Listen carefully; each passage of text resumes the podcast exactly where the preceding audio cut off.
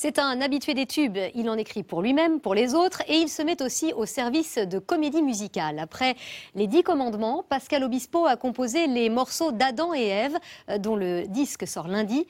Nous l'avons rencontré en compagnie de sa jeune troupe, Olivier Saint-Paul et Irène Candel.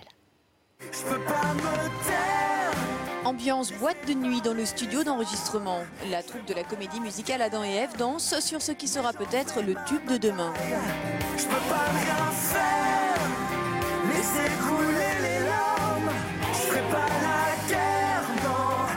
J'en ferai ma bataille. Les refrains polyphoniques et les gimmicks simples du genre qu'on fredonne sans même s'en apercevoir, les ingrédients du succès sont là. Dix ans après les dix commandements, Pascal Obispo a de nouveau puisé son inspiration dans la Bible. Je me suis servi donc de la Genèse pour écrire une histoire. Euh, euh, mais ça se passe aujourd'hui.